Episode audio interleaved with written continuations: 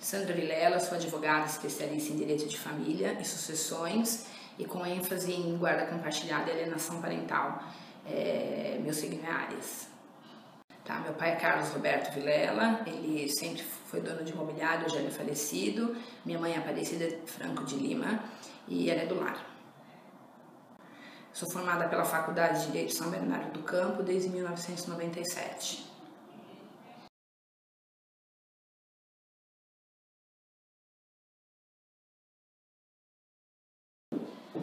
Olha, é, síndrome de a gente precisa em primeiro lugar ter uma diferença, deixar muito certo que existe uma diferença entre síndrome de alienação parental e alienação parental. Então, o que, que vem a ser a síndrome e o que, que vem a ser a alienação parental?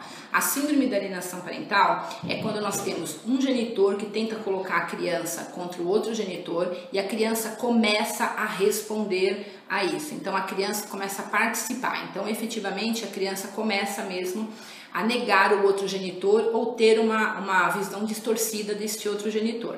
E a síndrome da alienação parental é, é, é, ela é uma patologia onde a criança já passou a ser envolvida. Já alienação parental, não. Alienação parental é quando nós temos um genitor tentando colocar a criança contra o outro genitor, mas a criança ainda não está doente, a criança não está participando. É importante fazer essa diferença porque no Brasil, é, o que é punido no Brasil, o que a lei visa, é punir já os atos de alienação parental, que são aqueles atos que têm a capacidade de fazer com que uma síndrome seja instalada. Então a lei brasileira ela não vai tentar acabar com a síndrome só, ela já tenta entrar, já tenta fazer com que é, é, a partir do momento que o pai ou a mãe esteja cometendo atos que têm o potencial de levar a esta síndrome, esses atos já passam a ser punidos.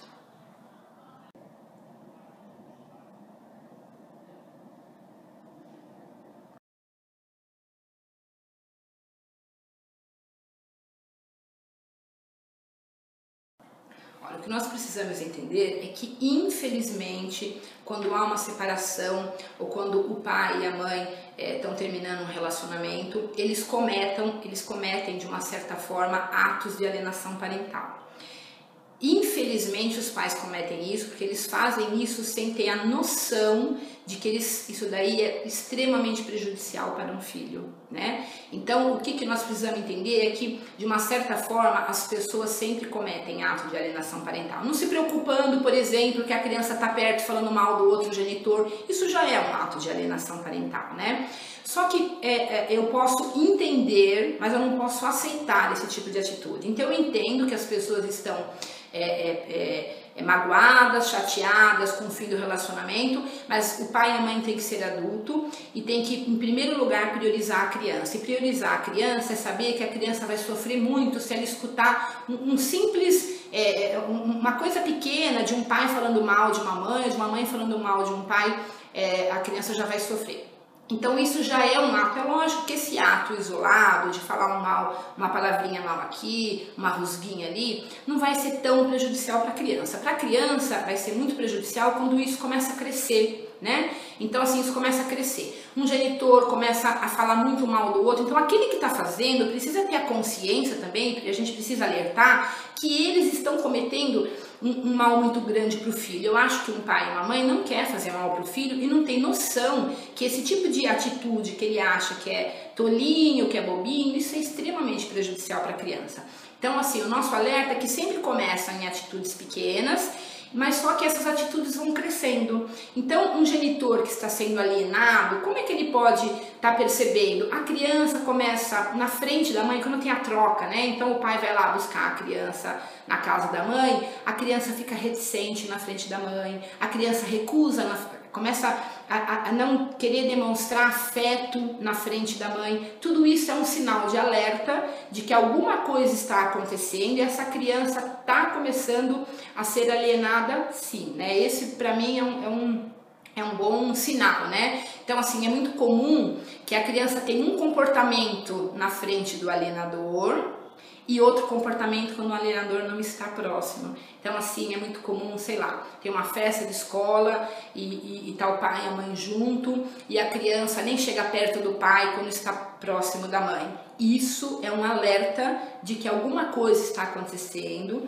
e de que essa criança está. É, é, não dá para falar que ela já está sofrendo de uma síndrome, mas ela está fazendo, está tendo um conflito de lealdade com um dos seus genitores e que este conflito de lealdade pode se transformar numa síndrome e isto já é um sinal de sofrimento da criança. A criança, eu acho que a pior coisa numa alienação parental é, não é a criança ser afastada de um ou de outro genitor. O pior que pode acontecer para essa criança com uma alienação parental é ela ter manipulado os seus sentimentos.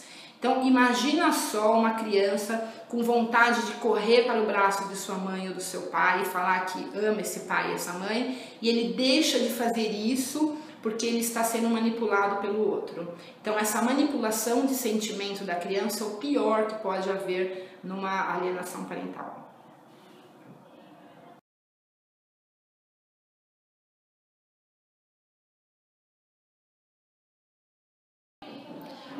Quando o casal é, é, inicia uma separação, é, eu acho que é, havendo a possibilidade, é muito importante que se procure um psicólogo, porque o psicólogo vai orientar esse pai, essa mãe, de como lidar com aquela separação. Então, o pai e a mãe, quando estão fazendo uma separação, terminando um relacionamento amoroso, as pessoas normalmente é, é, ficam abaladas, né? A separação ela é o segundo evento mais é, é, é que, que, que mais leva a dor é, do ser humano. Ele só perde para a morte. Então a separação, o divórcio é um, um momento muito difícil. Só que em nome desse momento muito difícil, os adultos devem se tratar, que é para não envolver a criança e fazer de tudo para que esse divórcio, essa separação não atinja esse filho.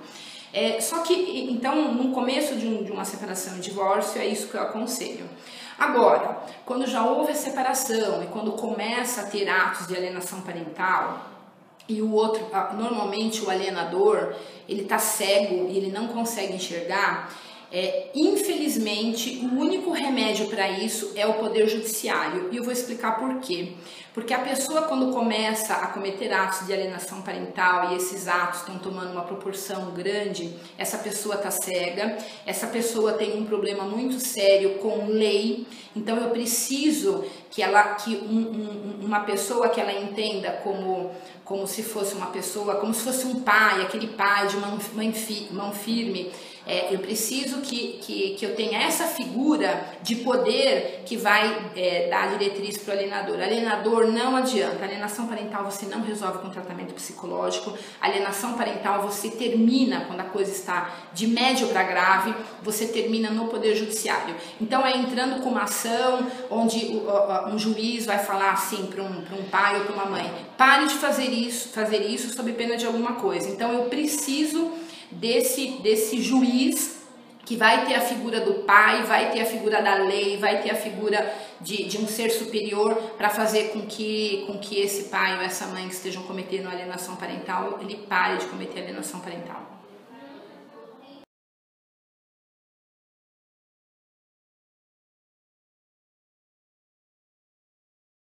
Olha, hoje é, nós temos é, duas modalidades de guarda de filhos. Então tem a guarda compartilhada, que é quando o pai e a mãe permanecem em conjunto é, é, com as principais decisões da vida do filho e essa criança vai conviver de uma forma muito próxima com os dois genitores. E nós temos a guarda única, que é quando um genitor só é que, que tem as, toma as principais decisões da vida do filho e, esse genitor, a criança vai morar com esse genitor e vai ser visitado pelo outro. No Brasil hoje a nossa legislação ela coloca a guarda compartilhada como a regra. Então a regra hoje é a guarda compartilhada é, que em tese é para ser utilizada em todos os casos, salvo quando isso não for, quando nós tivermos alguma questão mais grave no pai ou na mãe que impeça esse pai ou essa mãe a ter esse exercício da guarda compartilhada. É, do ponto de vista de todos os envolvidos, a guarda compartilhada é melhor. A guarda compartilhada é melhor para a mulher, porque a mulher, quando ela faz uma separação, se ela fica responsável única pelos cuidados do filho, ela não vai estar em igualdade de condição no mercado de trabalho, ela não vai conseguir reconstruir a sua vida, por quê? Porque ela tem um, um, um filho para cuidar sozinha. Então, para a mulher poder contar com o homem para dividir esses cuidados, ela é muito importante. Inclusive, a mulher é a primeira que repudia a, a, a guarda compartilhada e eu acho uma tolice da mulher, porque só para se ter uma ideia, a primeira legislação que nós tivemos a nível mundial que falou sobre eh, a igualdade parental foi os direitos da mulher. Então, assim, a igualdade parental ela surgiu do movimento feminista, né? Porque eu não posso, é, como é que eu vou ter a mulher em igualdade na, na, no mercado de trabalho se, se eu tiver uma legislação ou uma sociedade que coloca que a mulher é que vai ser a única no cuidado do menor. É, então, para a mulher é muito importante, embora hoje, infelizmente, é, nós mulheres é que repudiamos. Eu falo nós porque eu não. Eu acho que é muito importante. Acho que a mulher tinha que exigir do homem a guarda compartilhada e não ficar repudiando isso. Do ponto de vista do homem, é muito importante a guarda compartilhada, porque o homem continua participando ativamente da vida do filho. Porque o que nós observamos na guarda única é que o pai passa a ser um coadjuvante. E para o homem, assim, para o homem isso é péssimo, né? Então, o homem que começa a ser coadjuvante na educação do filho, é, nós temos essa pessoa, primeiro, ela vai ser afastada do, do, menor, não vai ter o um mínimo de intimidade, não vai estar próximo, não vai saber dos problemas do filho. Então, é, é, é, se nós temos, por exemplo, que é, toda delinquência juvenil está ligada a uma figura paterna frágil, eu preciso exigir que esse homem passe a fazer parte da vida do filho e não afastá-lo, né? Então, do ponto de vista do homem, é muito importante porque o homem hoje ele quer participar da educação do filho e, e, e não são todos os homens, infelizmente, ainda que, que desejam essa participação. E aqueles que desejam a participação, eu não devo colocá-los é, como segundo plano, eu tenho que, inclusive, incentivá-lo, porque é uma questão cultural. E do ponto de vista da criança, isso é sem, do, sem sombra de dúvida nenhuma. A criança precisa ter o seu duplo referencial na vida, que é pai e mãe. Havendo uma separação, eu preciso que esse pai e essa mãe continue sim fazendo parte da vida dessa criança, porque é só assim que essa criança vai ter um pleno desenvolvimento. Então a criança vai ser extremamente beneficiada quando nós temos uma guarda compartilhada. Então, infelizmente no Brasil, é, a gente já está crescendo bastante a questão da guarda compartilhada, as pessoas estão perdendo um pouco é, esse medo da guarda compartilhada e nós estamos aplicando bastante a guarda compartilhada e nós precisamos que isso seja aplicado cada vez mais e passe a ser, assim, a ser regra, não só uma regra legal, como uma regra é, é social mesmo, né? É, por quê? Porque isso é melhor para todos, todos os membros da família, é melhor que seja adoção da guarda compartilhada. E a adoção da guarda compartilhada também é um antídoto para que nós não tenhamos aí uma alienação parental. Então, na própria lei da alienação parental, nós colocamos que, havendo uma alienação parental, é, é, o juiz pode adotar algumas medidas para acabar com aquela alienação parental ou para minimizar os seus efeitos e uma das medidas é a adoção da guarda compartilhada, porque entende-se sim que a adoção da guarda compartilhada, quando você tem um pai e uma mãe participando ativamente da vida do filho, é, essa guarda compartilhada vai inibir uma instalação de uma síndrome da alienação parental.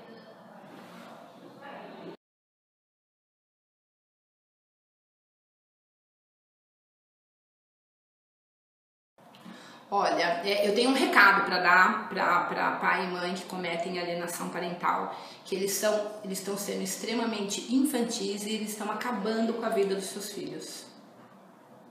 Porque é o demais, né? É isso mesmo. Eles acabam com a vida dos filhos.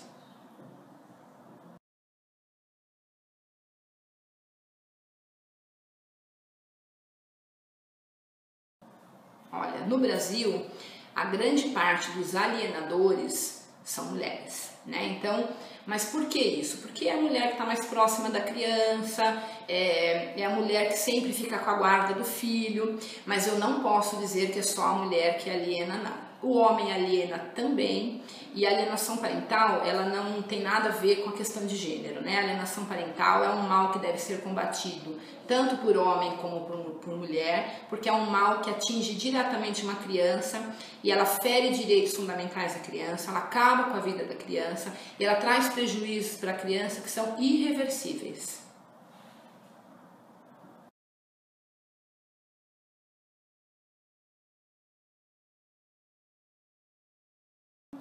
Quando um pai ou uma mãe começa a sentir, começa a notar que a criança está diferente, que a criança que pode estar tá vendo aí uma alienação parental, a primeira coisa que eu aconselho ao meu cliente é procurar um, um psicólogo especialista em alienação parental, que este psicólogo vai ter condições de avaliar se nós estamos mesmo diante de atos de alienação parental ou não.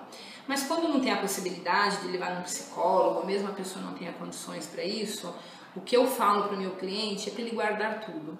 Então, é, guardar aquela troca de, de, de WhatsApp, é, gravar, a, a, filmar a, o momento que vai buscar o filho, vai levar o filho embora, porque a gente fica muito nítido quando o pai vai buscar na casa da mãe, a criança tem um comportamento. Virou a esquina, parece que virou uma, uma, uma chavinha e a criança começa a ter outro comportamento. Então, ter este filme é muito importante para um psicólogo lá no Poder Judiciário conseguir ver isso, conseguir constatar isso e perceber que essa criança é, é, tem um comportamento diferente quando está na frente da, da, da, mãe e do pai. Então, o conselho que eu dou é tentar registrar tudo. É lógico que filmar não é para sair filmando, precisa enquadrar, ou que a mulher perceba, ou que a criança perceba. Não. É tentar é, fazer um filme com celular, não precisa estar enquadrado nem nada, ou mesmo um áudio. É, então, é, é, todo esse tipo de prova ela é aceita no Poder Judiciário. Então, e mesmo para que, que o pai consiga comparar, olha como meu filho teve, que tipo de atitude ele teve hoje, que tipo de atitude ele teve amanhã, né, num, num segundo momento. Porque, infelizmente, a gente, a gente sabe como é que a, pessoa, a criança vai começar a se comportar. Então, no primeiro momento, ela começa a falar que não quer ir para casa do pai, por exemplo, chora, faz birra e aí o pai consegue convencer, traz a criança, ela passa um final de semana maravilhoso com o pai. Num segundo final de semana isso se repete. Num terceiro a criança começa a falar que não quer ir mais, né? Então é, é, é demonstrar e mostrar para um psicólogo ou um psicólogo particular ou mesmo um psicólogo no poder judiciário que, de que houve essa mudança de comportamento, ela é bem importante.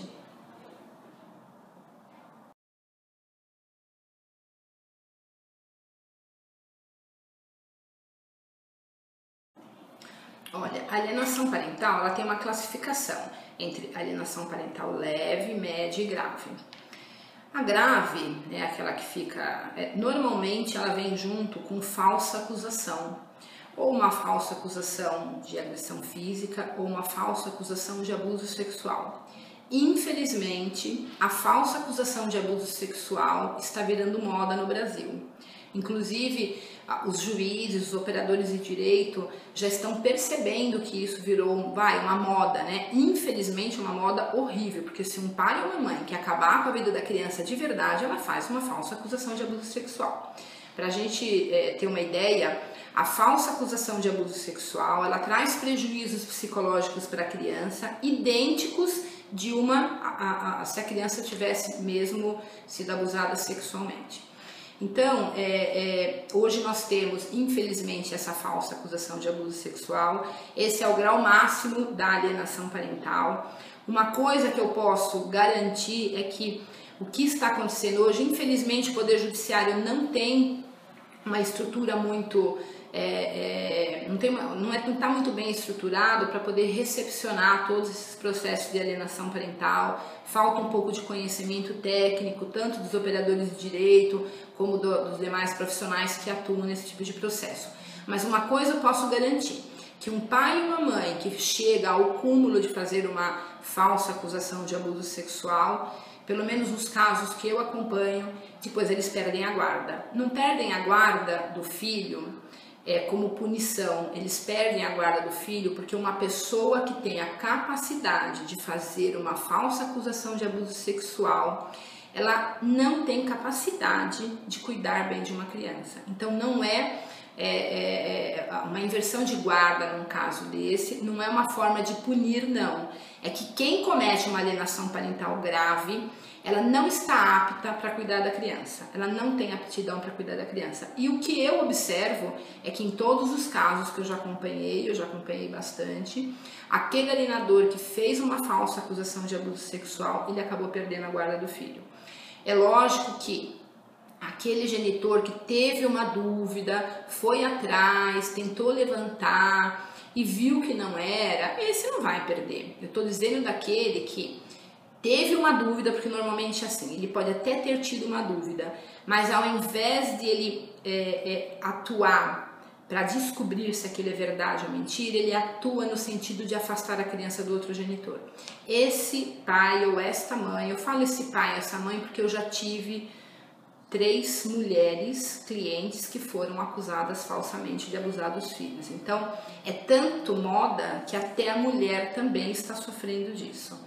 Então, esse genitor que faz uma falsa acusação de abuso sexual, é, ele vai perder a guarda sim, porque ele não tem aptidão de bem cuidar dos seus filhos. E o Poder Judiciário hoje já percebeu que as pessoas estão utilizando deste, deste caminho para afastar o outro genitor e estão é, é, sendo bem firmes, bem duros nesse tipo de, de, de, de, de situação. Mas por que, que um pai ou uma mãe hoje está crescendo, está aumentando a falsa acusação de abuso sexual? A questão é, é, desde 2013 o Código Civil diz que a regra é a guarda compartilhada e nós só, só vamos deixar de adotar essa guarda compartilhada se tiver uma questão grave que tire a aptidão desse genitor ou dessa genitora pelo exercício da guarda. Então eu preciso de uma coisa grave para afastar a possibilidade da guarda compartilhada. E a pessoa acaba fazendo esta falsa acusação de abuso sexual para afastar a criança do outro genitor. Então, além de estar tá acabando com a vida da criança, porque a criança vai ter todos os sintomas de que se ele tivesse efetivamente sofrido o abuso sexual, além dessa criança estar tá sendo afastada injustamente do seu outro genitor, uma mãe ou um pai que chega a esse cúmulo, né, chega esse absurdo de fazer uma acusação grave para afastar a criança, ele bem demonstra mesmo que não tem aptidão para cuidar desse menor.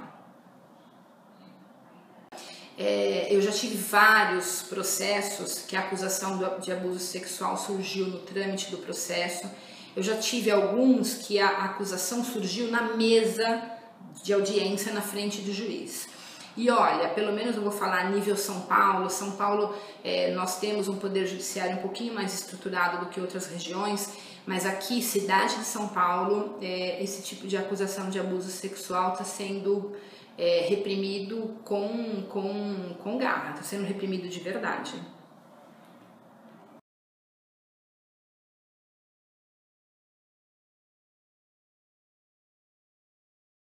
Então, nós não temos nem, eu não, não tenho conhecimento de nenhum filme que fale de alienação parental. O que eu já vi, eu mesmo assistindo, esse Lei e Ordem, eu já vi alguns episódios que eles falam de alienação parental ou uma alienação parental, é, normalmente por ser Lei e Ordem, é uma alienação parental com falsa acusação. Agora, o filme eu não conheço.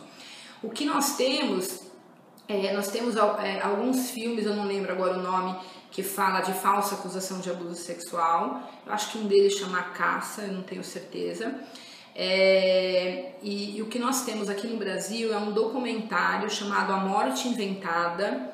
E esse documentário é excelente. Eu aconselho a todos os pais que estão se separando a assistir. Me parece que é, é, é quem fez chama Caraminhola Filmes. Eu não sei se eles ainda vendem o, o, o, documentário. Eu sei que na internet está aberto, chama Morte Inventada. Eu aconselho a todos os pais que estão começando uma separação que assista esse documentário, que eles vão ter uma noção do mal que eles poderiam podem fazer se eles cometerem essa alienação parental. Esse documentário são adultos que foram alienados e estão contando hoje como é que foi ser criança e ser alienado, tanto de sofrimento que esses adultos carregam até hoje.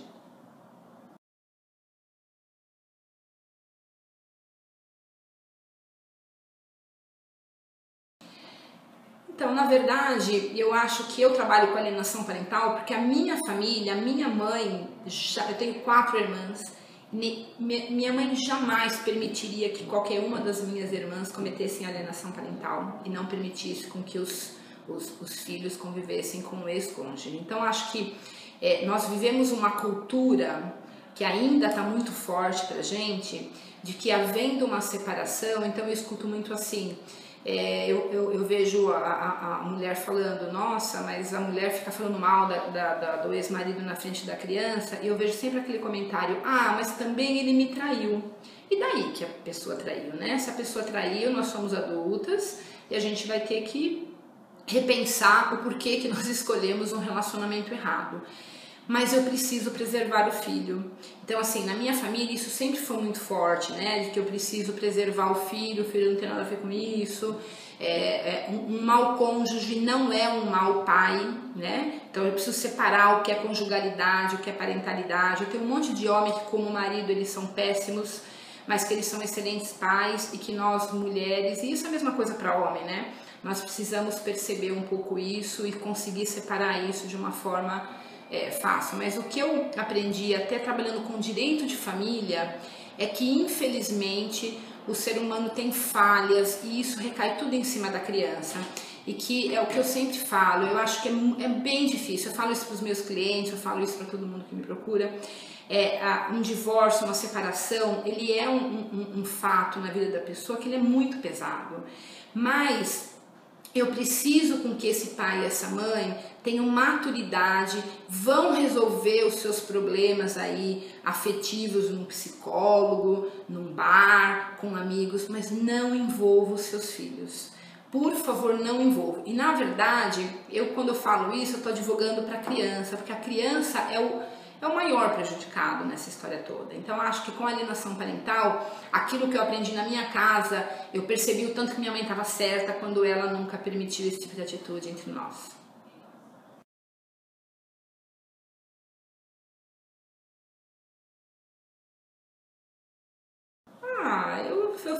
Bem uma moleca de rua, eu morava numa rua sem saída, eu brincava de taco, eu brincava de carrinho de rolimã, brincava de boneca também, mas eu fui moleca, fui bem moleca.